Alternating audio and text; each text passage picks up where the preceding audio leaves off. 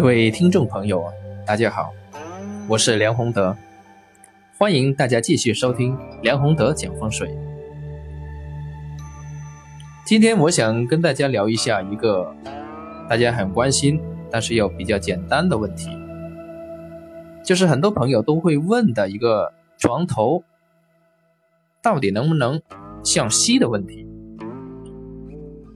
很多朋友都知道，西边是。太阳下山的地方，西方也是金的位置，代表的是死气。那么这样一个地方，好像不太适于作为床头的朝向吧？这是很多朋友一般的认识，但事实上。是不是这样呢？这里面我们普及一下这个问题：一间房子或者一个房间，它的床的摆法，其实首先不是看它的像摆在哪里。假如你一个房间，它的格局非常不错。然后呢，这个格局不错之余，又是这个床头摆摆到这个向西的位置，它才能吸取最好的气场。那这样的房间的话呢，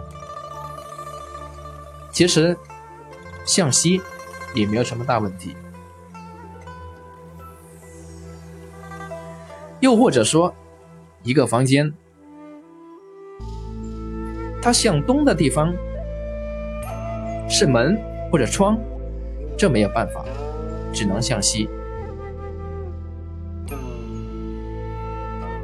你不能说啊，东边是窗，但是东边好，也没问题，我就向东。这个你的格局里面已经造成非常大的破坏，所以这是第一种呢，要根据房间的格局里面去定这个。床头的摆位，而不是先从方向里面去看。第二个呢，就可能要比较专业一点的，就是要根据个人的，比如说是哪个人家里的哪个成员在这间这个房间里面睡，睡在这个床上，要根据这个人的八字用神去定这个床头的摆位。当然，这个呢又要符合刚才第一点啊，就是根据房间的格局去定。假如它也符合这个房间的格局，也有另外一种选择的话呢，我们就可以结合这个人的生辰八生辰八字啊，他的用神去定这个床头的朝向。比如说，一个人的八字用神是金，金呢？西方就是金旺的地方，西北也是金旺的地方。那这样的情况下，就看它的格局啊，看摆在哪一个比较好。又比如说啊，这个人他的八字用神是木，木我们知道啊，东方是木旺，然后从八卦里面看的话呢，是这一个东南。啊，也属木。那这样的情况下啊，也可以根据他房间里面的格局，当然一般呢是向东啊比较好。这是第二种选择这个床头朝向我们要考虑的因素。那么第三个呢，就是比如说啊，你的房间格局没问题。个人的八字用神也可以选择，也能够跟格局配合都没问题啊。然后这样的情况下，你还可以考虑向东或者向西。